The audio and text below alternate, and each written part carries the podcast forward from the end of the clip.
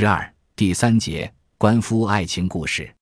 在马大帅系列中，马大帅的流动是与他的爱情故事相始终的。后者不仅是一条与之平行的线索，有时甚至构成了他的直接动力。为了能使一个四十多岁的中年人的情感世界风生水起，同时又不违背糟糠之妻不下堂的中国传统伦理观，尤其是农民的伦理观，赵本山采取了一个最为便捷的方法。让他的主人公从一开始就丧妻关居，这显然不是一个新方法，而是赵本山的作品序列中一个惯用的套路。他不仅贯彻在赵的上一部电视剧《刘老根》中，而且一直可以追溯到一九九零年他第一次亮相中央电视台春节晚会时表演的小品《相亲》。尽管这个表现老年农民黄昏恋的作品尚不具备流动的主题。但是在年后，央视综艺大观为纪念深圳特区成立十周年举办的第二十九期特别节目中，相亲的续集《老年完婚》已把场景从东北农村转移到了深圳。赵本山登场的第一段台词，就将一段新的生命历程与一个新时代的空间相遇连接在了一起。接到马丫一封电报，让我速来深圳报道，说是上这完婚，万万没想到。这五十出头、六十不到，还要重新做把花轿。显然，无论是玉芬追随马大帅进城，还是徐老蔫到深圳与马丫完婚，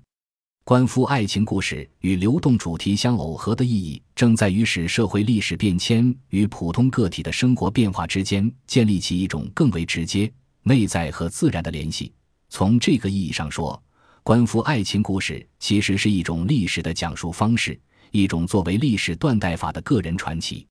赵本山作品中的官夫爱情故事的一个突出特点是，爱情的史前史被表现为彻底的匮乏或空无。马大帅的亡妻是一个被彻底遗忘的死者，无事可说，无情可忆，甚至连一张照片也没有留下。新爱情隐喻着新时代，而此前的时间如果不是不堪忍受的，至少也是停滞的。历史只随故事的讲述而展开。与马大帅所具有的自序传色彩相一致，赵本山也正是按照大致相同的模式来讲述自己的故事的。一个地方戏演员，正好赶上了改革开放，同时赶上了中央电视台春节晚会，让一个农民也有权利参加晚会。突然在这里就露脸了，这一露脸就收不住了，就走到今天了。这其实是一个被反反复复讲了十数年的故事。不但赵本山的民间性的认同者是这样讲述的。即使是批评他现在迷失在商业和权力的神话中的人，也不得不承认他曾经是个农民艺术家。马大帅的官夫身份使他和玉芬的爱情获得了可能性，但同时也危及了其真实性，因为玉芬不过是替代了他亡妻的位置。这样，他们的爱情就不再是一次全新的开始，而只是一次替补行为，对本源的替补。但如果本源是可以替补的，那他也就不再称其为本源，而同样是对缺席的本源的替补。寻此追究下去，马大帅和玉芬的爱情就仅仅是替补不在场的爱情的替补之恋的替补末梢。而他之所以会被体验为一次新的本真的爱情，只是因为他与其他替补之物进行了区分。亡妻的弟弟范德彪不管玉芬叫姐，亡妻的女儿只管他叫姨。但这两个替补之物也只是对替补的替补，故而。官夫马大帅获得一次全新爱情的真实性消解了。按照与此大致相同，但更具事实依据的逻辑，赵本山曾经是民间艺人或农民艺术家的真实性，也只是在替补过程中产生的直接在场的幻想。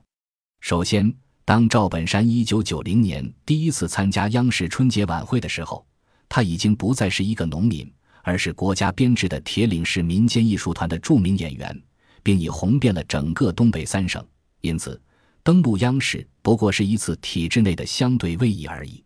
其次，在赵本山未曾进入城市和国家文艺团体的正式编制之前，他也没有真正处在体制之外。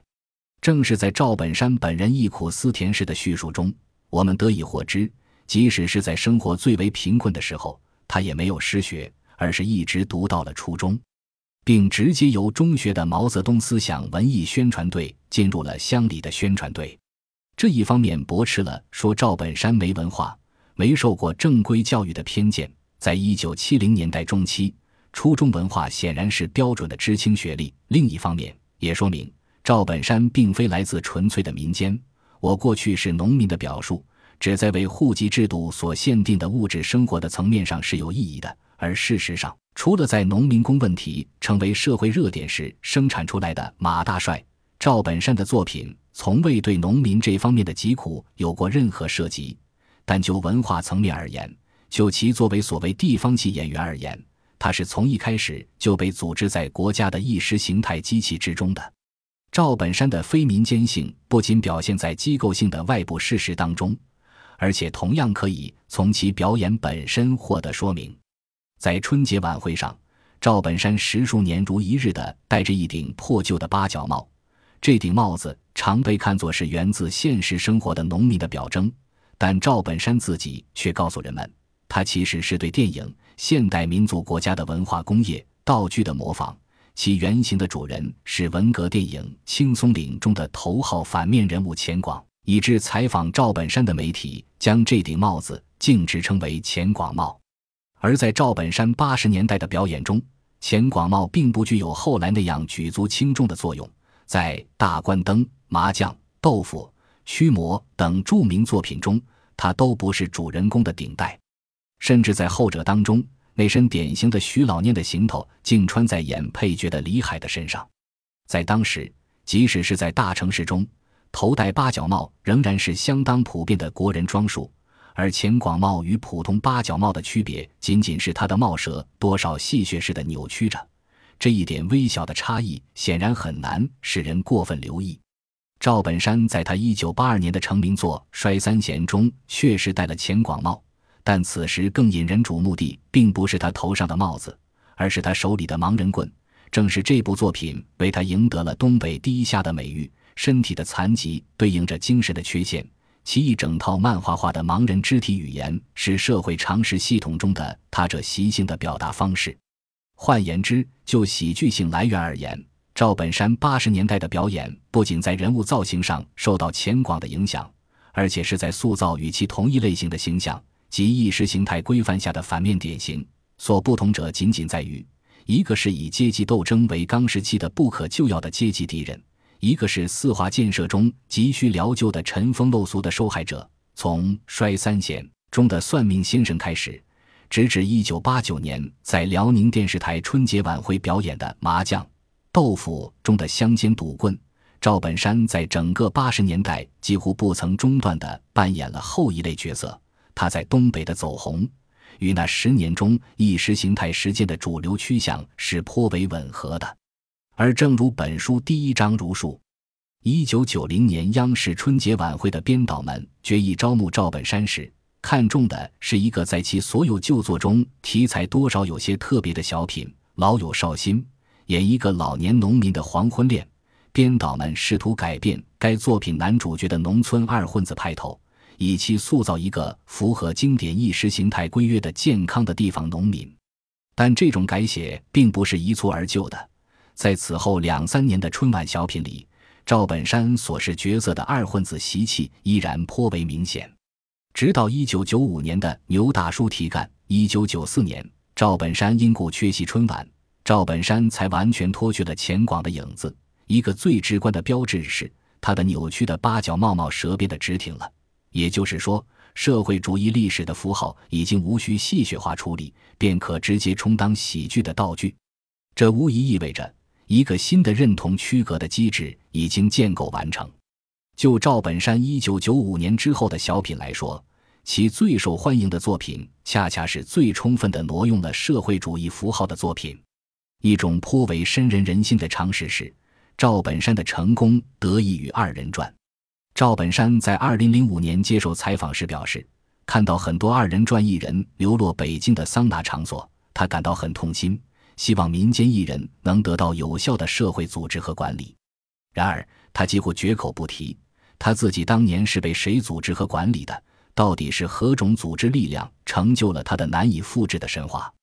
几乎所有关于赵本山过去是农民的叙事，都只强调两件事：生活的贫困和民间艺术的滋养。这种叙事的前提是相信我们今天的时代是一个全新的时代。而不是前个时代的一种替补。正像是关乎爱情故事的主人公一样，会为二手的事情投注过多的热情，对于真实的历史却总是忘恩负义。在下一章，本书将以二人转为主要考察对象，尝试还原在主流民间艺术叙事中被遗忘和辜负了的历史。本集播放完毕，感谢您的收听，喜欢请订阅加关注，主页有更多精彩内容。